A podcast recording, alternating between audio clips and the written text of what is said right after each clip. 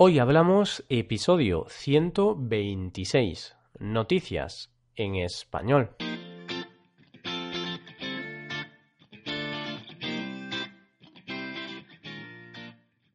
Bienvenidos a Hoy Hablamos, el podcast para aprender español cada día. Ya lo sabéis, publicamos nuestro podcast de lunes a viernes. Podéis escucharlo en iTunes, Stitcher o en nuestra página web hoyhablamos.com. También quiero recordaros que en nuestra página web tenéis disponible la transcripción completa del audio de este episodio. Con esta transcripción podéis revisar las palabras y expresiones que vamos a usar en el episodio de hoy.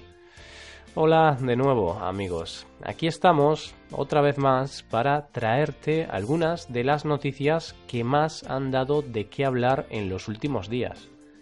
En el día de hoy te voy a hablar del paro en España, de la prohibición de las personas transgénero en el ejército de Estados Unidos y del accidente de quad de Ángel Nieto, el mito del motociclismo español. Hoy hablamos de noticias en español.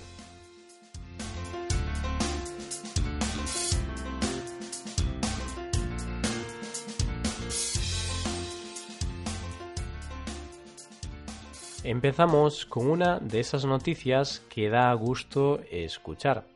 Y es que acabamos de conocer los datos oficiales de empleo de España. Y parece que empieza a verse la luz al final del túnel. O al menos eso es lo que dicen los números y los orgullosos ministros de Trabajo y de Economía.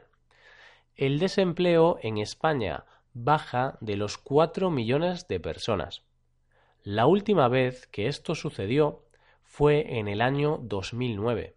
La cifra de 3.914.300 personas que siguen estando en paro sigue siendo altísima, pero llevábamos más de ocho años sin ver estos datos. Los datos, obviamente, no son como para estar de celebraciones, puesto que el paro sigue siendo muy alto, con un 17%. Sin embargo, que baje el paro siempre es una noticia positiva. Como era de esperar, la mitad del empleo se debe a la hostelería, concretamente al sector turístico. Estamos en verano, llega el calor, llega el buen tiempo y muchos puestos de trabajo tienen que cubrirse. Camareros, socorristas, dependientes, entre otros muchos puestos de trabajo. Hay más trabajo, sí, pero eso no significa que el problema del desempleo en España esté solucionado. Nada más lejos de la realidad. Te estoy hablando de que el paro ha bajado, sí, pero el problema es que tras el verano muchos de estos trabajadores volverán a estar sin empleo. Tan solo uno de cada cuatro contratos es fijo o de larga duración.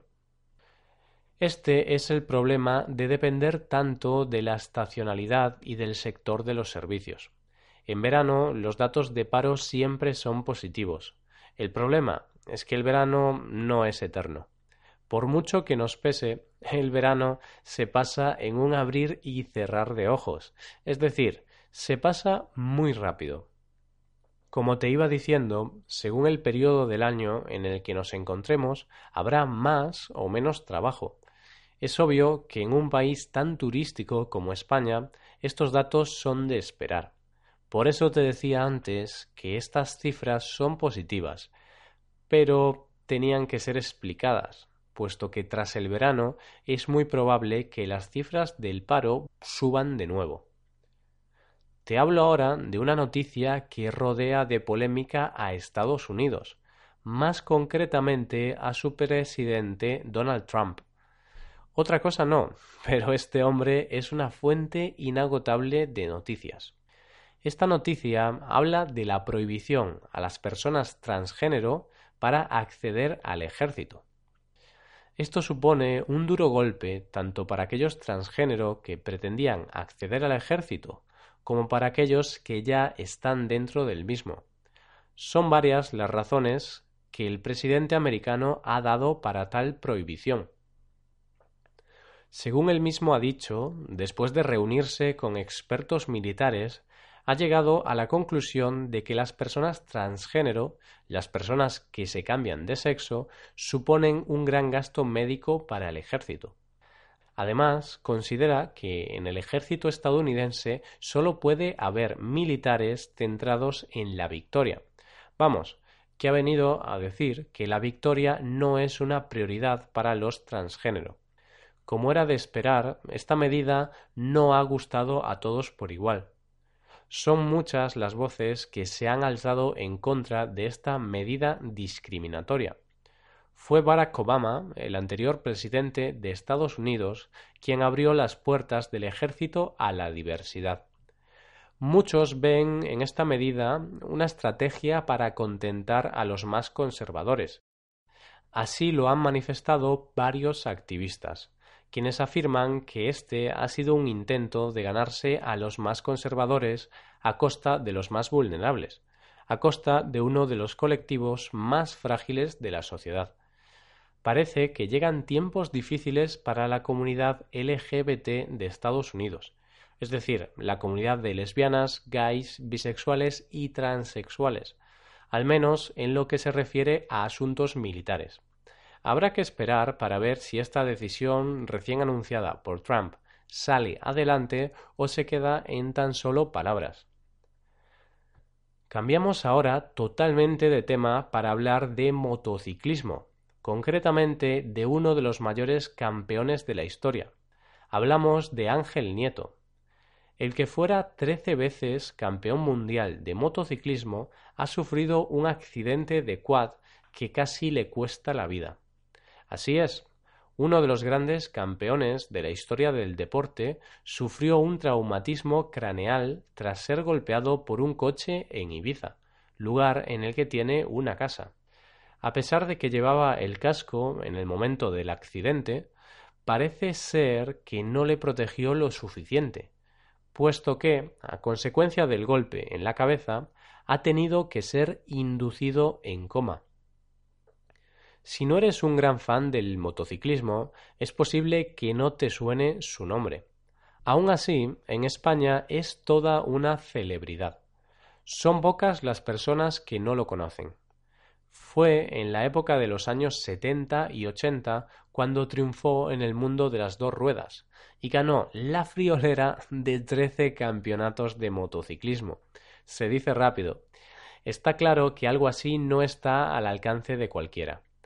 Pues bien, a pesar de la dureza del accidente, los médicos son optimistas y esperan que la leyenda del motor pueda seguir adelante. Todo un alivio para sus familiares y para todos sus seguidores, que se cuentan por millones. Y con esta noticia deportiva acabamos por hoy, pero no os preocupéis porque mañana volvemos. ¿Qué os han parecido estas noticias? ¿Os han parecido interesantes? Podéis dejarnos un comentario con las dudas que tengáis en nuestra web hoyhablamos.com. Hasta aquí el episodio de hoy. Espero que hayáis disfrutado de este podcast y que os haya sido de utilidad para aprender y practicar vuestro español. Si queréis ayudar a la creación de este podcast, sería magnífico que dejarais una valoración de 5 estrellas en iTunes. Recordad que podéis consultar la transcripción completa en nuestra página web Muchas gracias por escucharnos y por mandarnos esos comentarios tan positivos. Da gusto tener oyentes como vosotros. Nos vemos en el episodio de mañana, el último de la semana, donde hablaremos de un tema aleatorio.